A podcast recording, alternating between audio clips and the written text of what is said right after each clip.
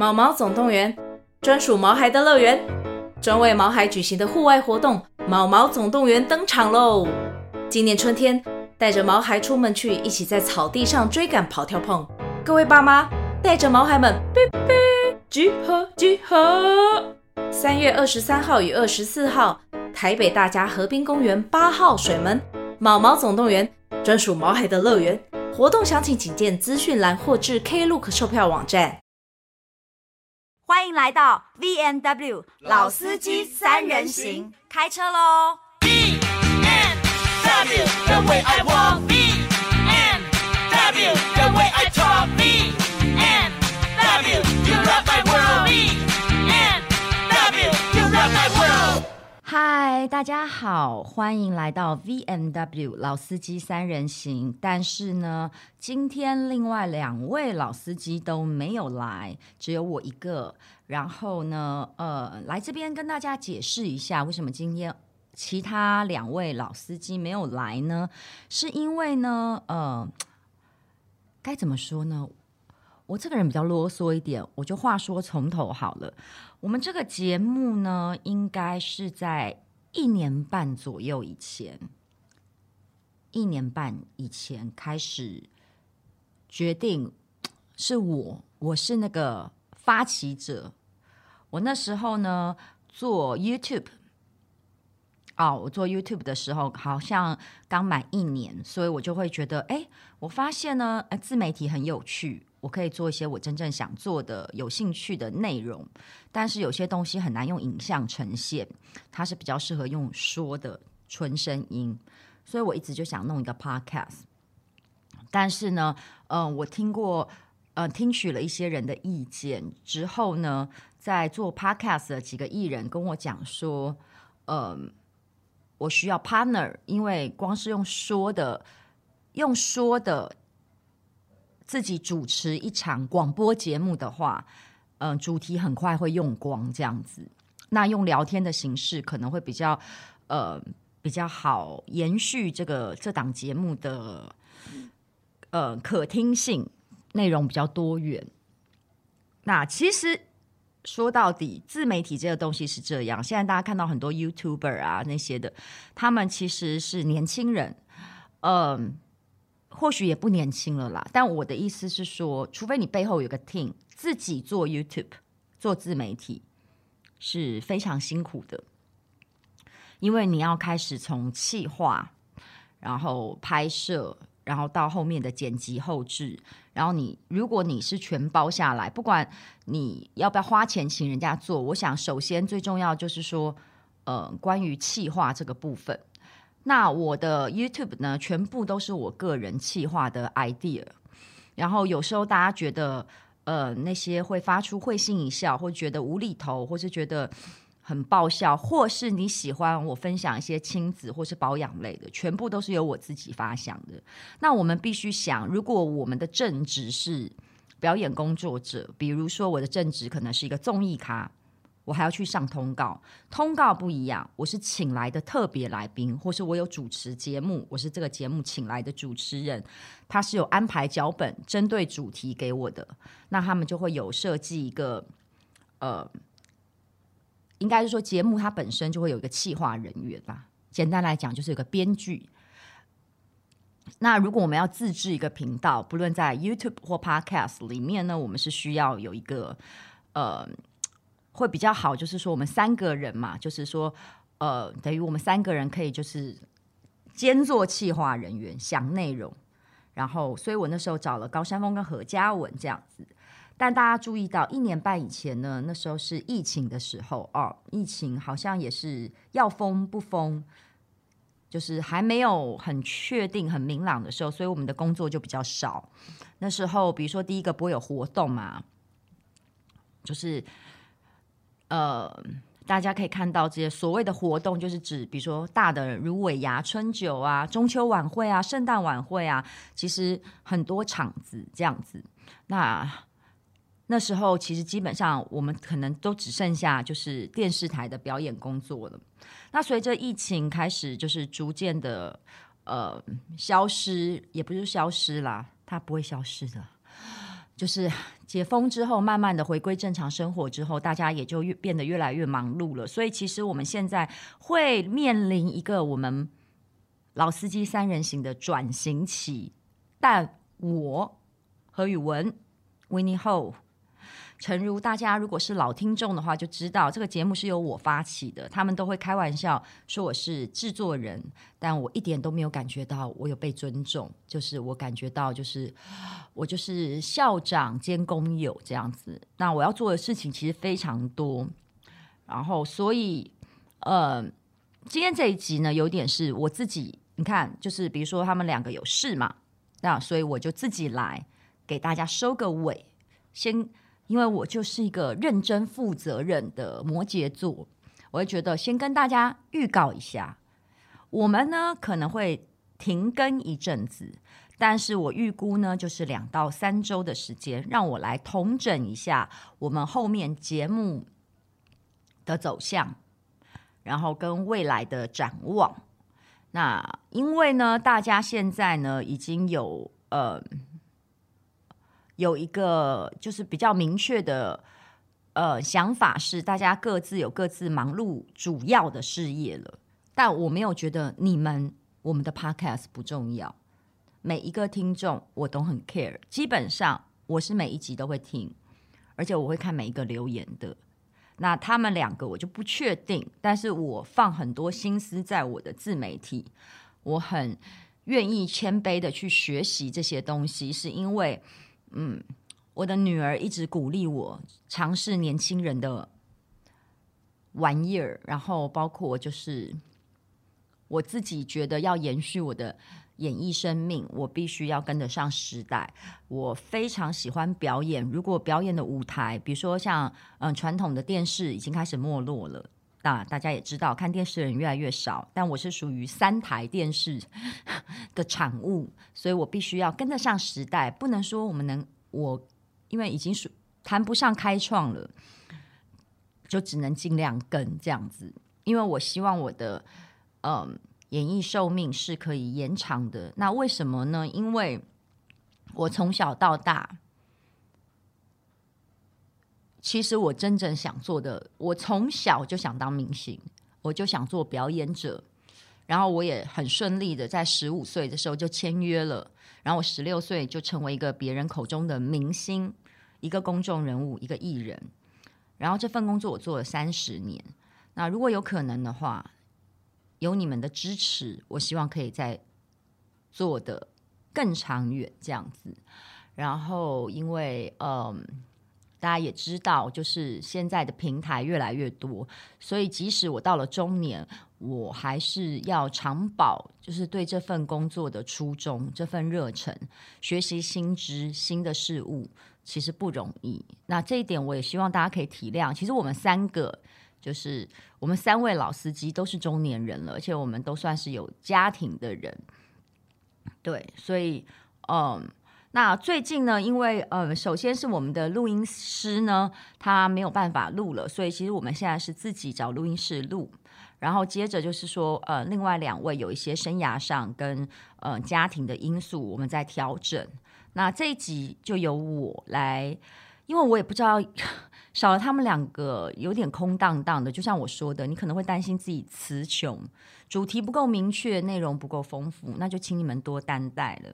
那因为我也不知道讲什么，就是只好呢，针对一个主题，然后来跟大家讲。我认为，呃，首先呢，我想要讲关于我们这个 podcast 呢，我刚刚有说。呃，每一集我都会整理，然后我都会聆听，然后也会看看大家的留言。那因为正好要转型了，不如就来看看，回复一下，就是大家有说的，呃，就是给我们节目或我们三位的指教。那第一个是我再次澄清一下，说我私底下哦，没有喜欢抢人家的话，也没有不听人家讲话。我们节目。呃，谈话类的节目，你们听得很过瘾，但其实呢，不论是电视，或是在这个 podcast 里面，制作人，就是我的意思是说，一个节目它都会有设定好的人设，当初因为我是里面唯一单身的，然后，所以我们设定好的就是时间差不多的时候，我要去打断，因为要不然会大家聊得太开心，这一集会变得很长。或许你们想听很长，但是因为我们做 Podcast 是没有知心的，我们等于是没有领钱的，我们不是人家请来的，就我们还要付录音费，所以呃，我们希望就是。有提供大家想要的资讯，也让大家开心之后，时间差不多，我们要收。所以这个呃，这个坏人就是由我来当，当初设定好的，可以这样讲，这样子心照不宣。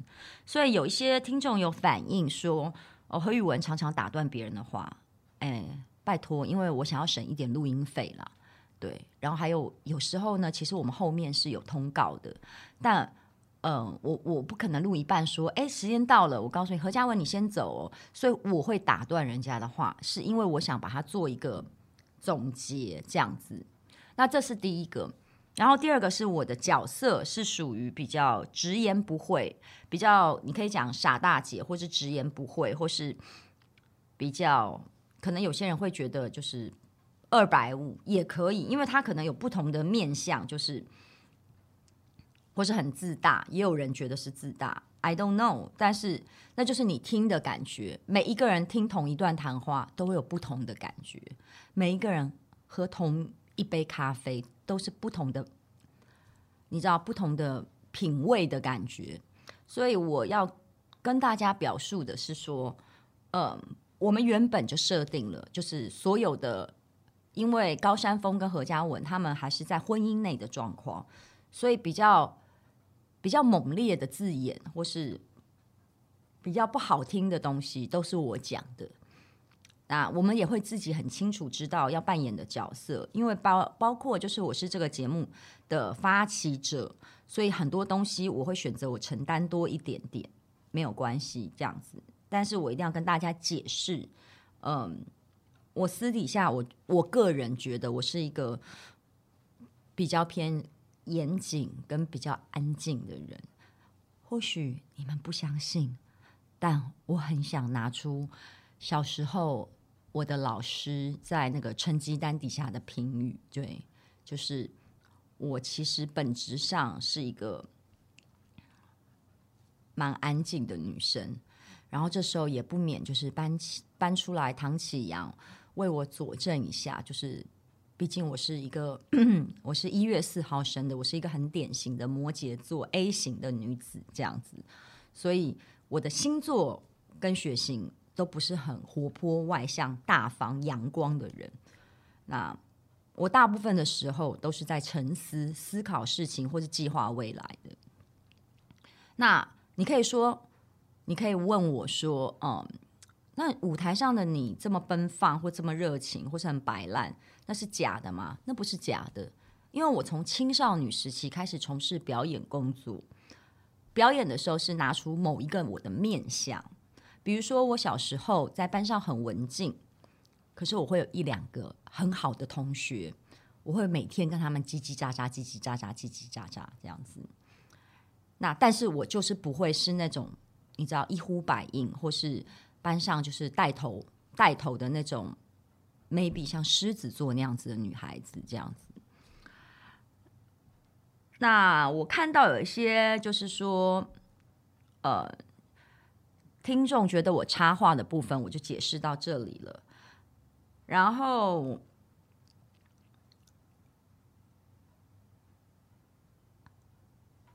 我再看看还有没有什么？哇塞，还。大家留言也太少了吧！我每次看我都想说，你们也太不捧场了，留言多一点嘛！而且以鼓励代替责备哦。哦，当然有很多也是有说，他们觉得就是听完心情很好这样子。大部分人都是说，就是呃，觉得我们节目给大家很多欢乐这样子。那当然，我觉得给我的意见，我本人这样子是，我是会观看的，然后我也会认真的思考。但是我回复你们的就是说，呃，即使 Podcast 里面我们讲的都是真心的感觉，但是因为呃，我个人用字是需要很精准的人，就是说。你可以想，我不喜欢在 Podcast 里面的何语文，但那不是何语文的全部，所以我不知道你们有没有听出来这个差别。就是当你们在批评一个艺人的时候，他的表演，像呃歌手或演员，他很容易就是你会说他这首歌唱不好，比如梁静茹前一阵子破音，好。哦，他这一次在哪里哪里开的演唱会唱《燕尾蝶》破音，你就会指出来嘛。他不是 always 唱不好，他不是 always 破音。但我觉得你们在评论就是关于综艺咖，就是我们所谓谈话性节目的主持人或是综艺咖特别来宾的时候，就是好像因为我们讲的都很生动、栩栩如生，我们讲的都是日常生活，你们会觉得那就是我们，那是我们的全部。No，我只是再次跟你们强调，我们没有演戏，没有说谎。但这些节目上，不论你在电视节目、在 YouTube 或者在 Podcast，我们就是把某部分放大讲给你们听。对，所以当你在批评我们的时候，我想要知告诉你们，比如说这部戏演很烂，是这个角色也很烂。那如果你要批评我，你就说你不喜欢我在 Podcast 哪一集讲的内容，但那不是我的全部，OK？因为你批评演员的时候，你一定会针对哪部戏他的表现。那所以我不希望你们这样子。为什么要精准用词？我们是一个民主、法治、高素养的社会。当你下一个评论是公开的时候，是会左右到其他人的。所以你必须为你自己的言论负责。那如果你是 totally 全部很讨厌某一个人，那你就大方勇敢的写出来说：“我就是讨厌叉叉叉。”你也不要怕。因为那个人被你写出来了，他要被公审，你也应该要被审视的，所以这才是成年人。不管是不是成年，其实青少年也也是一样。你当你这么透明的审视一个人的时候，你也应该要至少你已经站在键盘背后了嘛。所以，OK，就是我觉得你自己应该要大方一点，就是说，哦，我就是不喜欢你。让我们清楚知道，这些有一些人，我们我的工作很忙碌，我没有办法。就是我倒很希望大家可以直接讲，我不喜欢你哪一集讲什么什么话。因为如果你讲你不喜欢何宇文，我告诉你，我搞不清楚你是真不喜欢还是假不喜欢，你懂吗？啊，有一种人就是你知道吗？可能你以前抢过她男朋友，还是你不小心什么嗯。得罪过他，他就是故意来弄你的，你知道这种人吗？那我就搞不清楚，因为我刚刚有说我是十分愿意检讨自己、改进自己的人啊。如果你只讲你很讨厌我，我讲话很大声，我常常插话，在哪里嘛？我怎么改进？你懂吗？那我又要在节目里扮演这种 常常打断人家哦，把时间控管好，一心多用。那我我告诉你我。我没有办法做到一百分，你懂吗？啊，所以你要清楚的告诉我。然后我是，比如你是，你是一个就是无缘无故就很讨厌我的人，这有可能啊。林志玲那么美，对不对？那我相信也有人对她无感嘛。啊，你就不要看，不要听啊。你或者你很大方的，你就说我不喜欢你，我觉得你不好看。啊，但是不能骂人家丑八怪啦，因为丑八怪好像是诽谤。我们还是要记住哦，评论一个人也要带着一个成熟的思想，是你必须为你的言论负责。有一些用语是不适合的。当然，我进演艺圈已经三十年了，然后我最近一直在想，就是我觉得，嗯，这两年我非常开心，是因为我觉得在自媒体的学习阶段里面，我收获了非常多。或许我们的节目并不是很 top。但是我觉得有一批嗯忠实的听众，那就算你们的 comment 有时候我看到不是很开心，但是我还是谢谢你们一直听下去，好吗？那在这里好，我就今天呢做个总结，就是说，总而言之，再次强调，今天高山峰跟何嘉文没有来，然后呢，我们。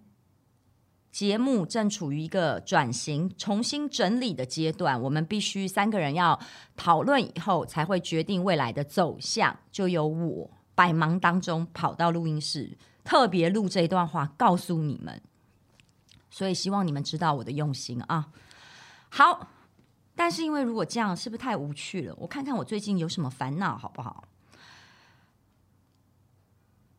我们秉持老司机讨论时事的精神。我最近呢，话说回来，就是诶，大家有去买语文姐姐或是语文妹妹的写真年历了吗？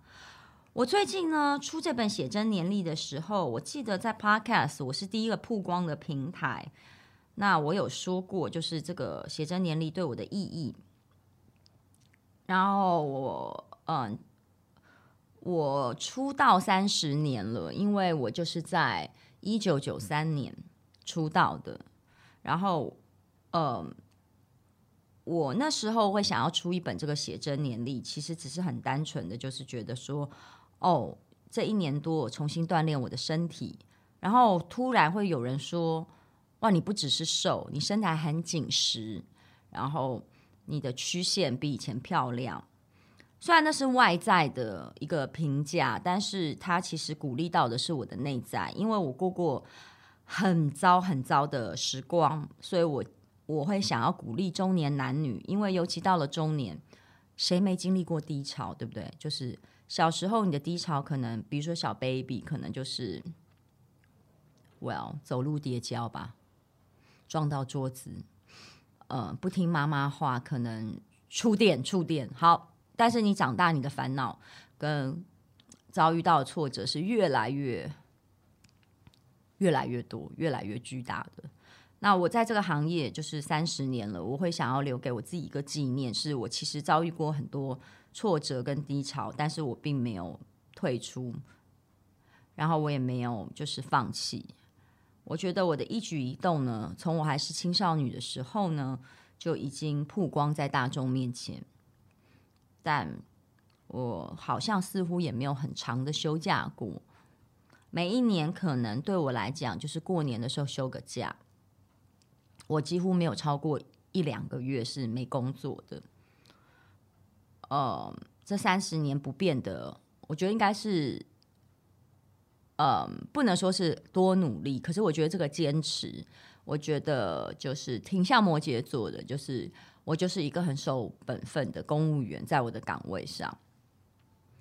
那我这两年呢，看到很多新闻媒体的转变，就是以前我们新闻媒体是这样嘛，就是会有个记者打给我们，演艺圈是这样啦，我不知道其其他啦。就是说，原则上，其实新闻新闻记者要写一篇我们的新闻，他是比如说他拍到，或是他听到风吹草动，他会打给我们，问说是不是这样啊？你是不是真的有新恋情啦？你是不是真的最近胖啦？呃，你是不是要出新专辑啦？他们会打电话，打电话是什么？就求证嘛。那还有，它是一个平衡的报道。我问到本人。以前是一周刊的时候，一周刊现在是这样子的，他们是礼拜三出刊，跟镜周刊现在是一样。但是呢，一周刊他是拍到东西，我讲这个狗仔队的过程，他拍到东西以后，他礼拜一会打电话给你，因为他最后他 final，比如说他拍到，呃，谁谁谁跟谁谁谁在一起。他拍到之后，他照片收集好，准备好，他会最后拨一通电话给你，他来跟你求证，他来问你的想法，然后他礼拜二拿去印，礼拜三一早出刊。但现在的媒体，我要讲，我完全不懂，就是我这两三年的所有新闻，大概只有百分之十有来问过我，真的百分之十。其他全部都没有问问过我，但我们是自媒体，跟新闻媒体是不一样的，你懂吗？我个人我的脸书，我可以讲我不喜欢谁谁谁，但是新闻媒体是中立的，新闻媒体是不应该直接讲出来我不喜欢谁谁谁，或是暗示他不喜欢谁谁谁的新闻媒体，应该 always 都是中立的，因为新闻媒体是被监督的，它是一个公开的平台，是专业的新闻从业人员，所以他不应该写的文章是有暗示性的，或是带风向的，或是博眼球、吸睛的。赚流量的，那不属于新闻媒体应该做的范围。那我自己不是念大众传播或新闻系的，但不知道有没有人是听众是。但据我的了解，本来新闻媒体在我从事艺人三十年的生涯里，就这五年开始，五六年开始，或者 maybe 七八年吧，他们都不打电话了。他们完全没有去采访当事人，比如何宇文，你离婚了是什么想法？然后何宇文，你出写真年历是什么想法？然后比如说，嗯，就是如果我有公开的行程，他跑来问我，那是摆了位嘛。但是如果你听到什么，你想到什么，你要写之前，你还是要问这个人啊，我才是你笔下的当事人呢。所以我我今天想要讨论这件事情，就是。我有时候录 Podcast，或是我现在在拍 YT 的时候，我也觉得绑手绑脚了，因为我们 Podcast 常常在聊一个主题，会聊一个小时，甚至一个半小时都有过，对不对？大家在听落落长的节目里，你截了一句我讲的话，然后你把它转移放成了标题，就曝光在脸书。或是什么各式的媒体里面，当你这样下标题的时候，你对这个当事人造成的伤害是非常大的，而且完全，你不要说夸张，这不是夸张，这是背离事实，你完全失去新闻媒体应该有的一个报道的水水平。我来找一下这几年我碰过让我觉得匪夷所思，我个人。我个人觉得匪夷所思。关于我的标题，最近有一个我被我，嗯、呃，被孩子爸爸私讯我拿来骂我。他说，标题是何宇文离婚后生活很满意，拿前夫对比，他过得比我差多了。因为这个是大约两周前的新闻，他是我在小呃。他连节目都写错啊！我现在仔细看这个 这个新闻媒体，但是因为我还在，我还在媒体业，我还在演艺圈，我也不能跟西兰一样直接讲出来哪一家哪个人。而且我告诉你，有时候他们也没有署名。但我要讲的是，他连节目都写错。好，这个呢是我上一个节目，我说，然后那一集呢，我们讲什么？他讲了，他请了四个。四个离婚的女性在讲说，为什么离婚以后我们很活出自我，过得很好？那当然，对面对面一定会做一堆男生，然后来跟我们 argue 啊，又是同学来了嘛，对不对？何宇文离婚三年，谢谢谢早谢的谢谢前夫现况比我差多了，细数情史，细数哦，活着没几个。那真实的，请大家去找同学来了的那一集。这一集呢，在开场的时候，制作单位跟我说塞了一个梗，说这四位都是离婚女性，她们都在感情中受过很严重的伤。张立东讲，所以我就因为我是前辈嘛，现场，然后我就这样，张立东，你说什么？谁受伤了？我告诉你，你说我受伤，我告诉你，跟我谈恋爱的活着的都没几个了。这是喜剧桥段，这是喜剧桥段啊！它有前因跟后果。张立东主持人一个弟弟说：“哎呀，你们这些人在谈恋爱的时候都受过伤。”我就回：“你敢讲我受伤？我跟你讲，跟我谈恋爱的其他的活着都都还不一定嘞。我告诉你，他们受的伤更深。”现场开始哄堂大笑。这叫做梗，笑梗，喜剧桥段。然后这时候，张立东露出疑惑的眼神，是：哎，我何宇文回，哼，你不相信是不是？不然你扣二给我前夫啊，他过得比我差多了。这是什么？我一来一往的段子。为什么我会这样回？张立东认识我前夫啊，我以前在婚姻里的时候有介绍他们认识看过的。如果是安心雅是起这个头的人，我就不会讲前夫了，我可能会讲嗯前男友，我某一个前男友他认识，所以我是有比照他们的现况，我跟谁对话去讲的。那你说？我开了别人的玩笑，但是因为这个节目，我们一个电视节目播出是四十五分钟，不含广告。我在开头开了这个玩笑，是要证明说，配合这个主题，我们女性可以在嗯分开之后过得更好。所以我在这句玩笑话后面解释了说，为什么？因为根据心理学的统计里面。我从我咨商师那边得到的资料是，女性呢身段比较柔软，那比较容易，比如说大家知道女生比较会碎念，比较容易诉苦，比较敞开，对于求助女生比较 open，所以呢，其实，在分手或离婚后，通常女性一开始比较激烈，但后期如果说到疗愈，男生是会闷着的，那女生是会敞开去治疗的，所以。离婚后几年，其实是女性过得比较好。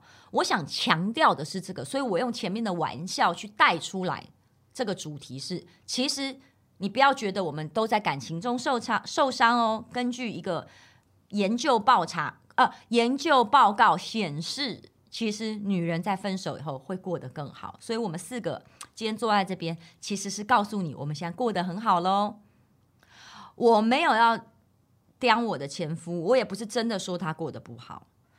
那你今天的标题是何宇文离婚三年，谢谢前夫现况比我差多了。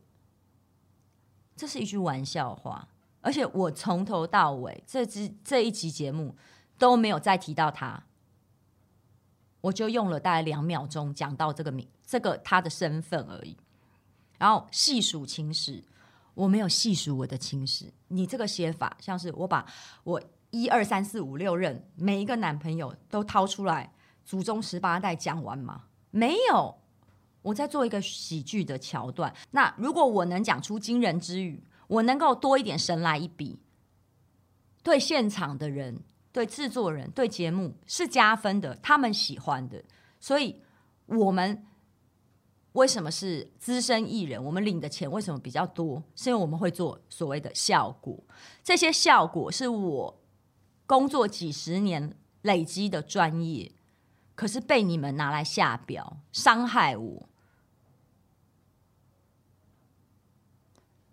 你们在标题或内文都没有写到我在开玩笑。我前夫传给我的时候，带给我，你知道吗？他没有给我很大的困扰。因为他的确看到的时候，一定会觉得，哎，你讲了什么？那我只好截节目录影给他看。那他看完以后，就不说什么了，因为他正常人，就像你们看完那个节目，你们也会知道，我没有在说他坏话。但只看这个新闻的人会觉得，我没事，我谢前夫现况比我差多了。细数情史，我是一个没有口德的女人。但我没有，我从来几乎是没有在说他坏话的。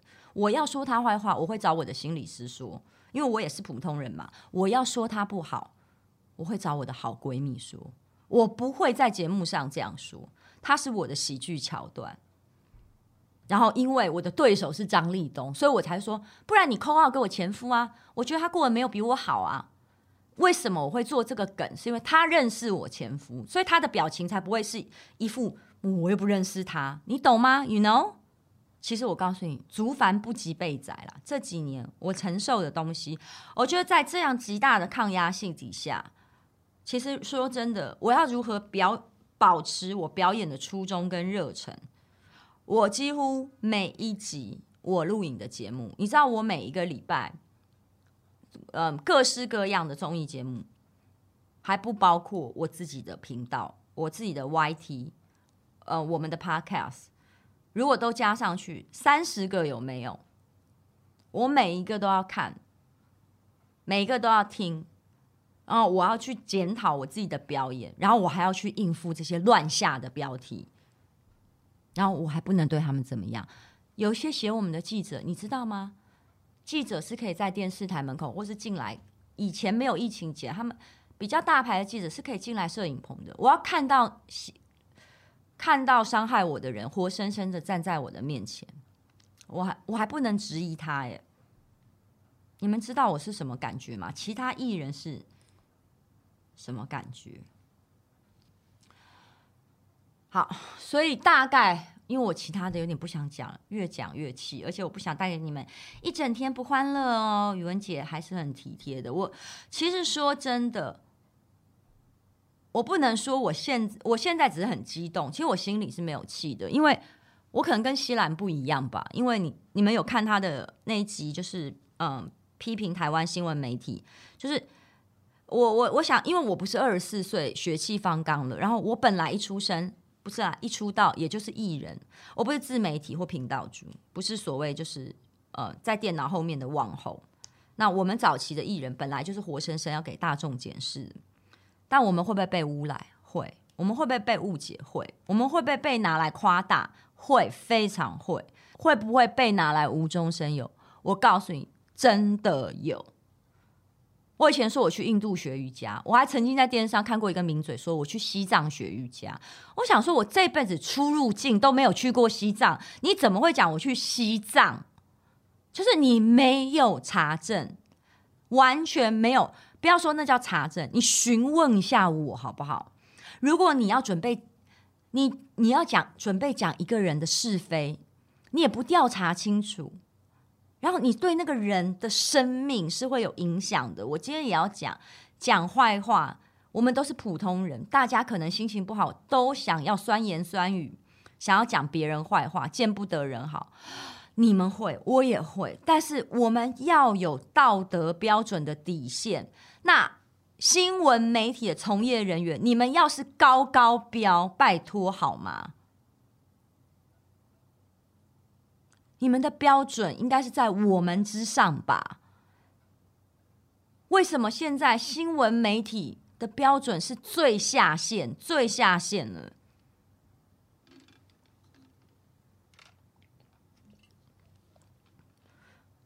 我想，即使即即使我的两位老司机伙伴不在，他也会，他们也是感同身受，知道我说的是什么。因为我们所有的艺人，都经历过这些被曲解、被误解、被夸大不实的言论报道，或是无中生有的报道。但你知道吗？你们会抹煞我们表演的初衷，那份热情。也有很多演艺人员，国内外，因为这样承受不了。你不可能用一句说他抗压性怎么那么差，他可能退出演艺圈，甚至结束自己生命的。因为你知道吗？言语霸凌，你们这些不论是网友、酸民、新闻记者的无中生有的报道，它是日积月累的在你心底的，它不是一次两次我们就崩溃的。然后当我们做了一些。呃，傻事。然后你最后，如果是我，当然我不会，因为我是坚强的 Winnie Ho 宇文姐。但有一些人，我真的曾经看过一个韩国明星，应该是雪莉吧。既然网友就是他们找出来霸凌他的那些网友的名字的时候，去访问他们，他们说他就是明星啊，天生要给我们骂的。你在讲什么啊？我告诉你，我今天只要开五个账号，我就日以继夜的攻击你、骂你，违法且违背道德的言论在骂你。大家也知道违法，违法是什么？有有诽谤罪吧？你有言论自由，但是你也有诽谤啊，就是你不能随便骂人家神经病、丑八怪、王八蛋、臭婊子啊！你所以你不能随便骂这些言论的。所以我我我我我觉得。然后你不能媒体、个人跟媒体的标准又不一样，所以我在此今天我只讨论媒体酸民就算了。我告诉你，我在此再次跟大家说，就是请大家用高标审视，回到我们小时候对新闻从业人员的尊重，我们要严格监督他们，请他们不要写出这种背离事实的言论。那今天呢，就由我，我们本节目的制作人兼首席老司机。跟大家分享，因为比较起高山峰跟何嘉文，我也是出道最久的。希望你们不要觉得我今天言辞过于激动或犀利，也不要嫌我音频太高、音量太大声，好吗？那接着下来呢，我们会休息一阵子。那我会在呃，我会在我个人的 IG 或是粉专公布我们什么时候会再复播。如果你真的想我们，可以常常来 IG 啊，或是。嗯，粉砖或者来我的 YT 留留言，看看影片，然后呃，也可以常常鼓励我们，然后或是把旧的 Podcast 拿来再听几次，增加我们的下载数，好吗？谢谢你们喽，谢谢你们支持这一年半，我很感谢你们，这点点滴滴我都放在心里，再次谢谢你们，拜拜。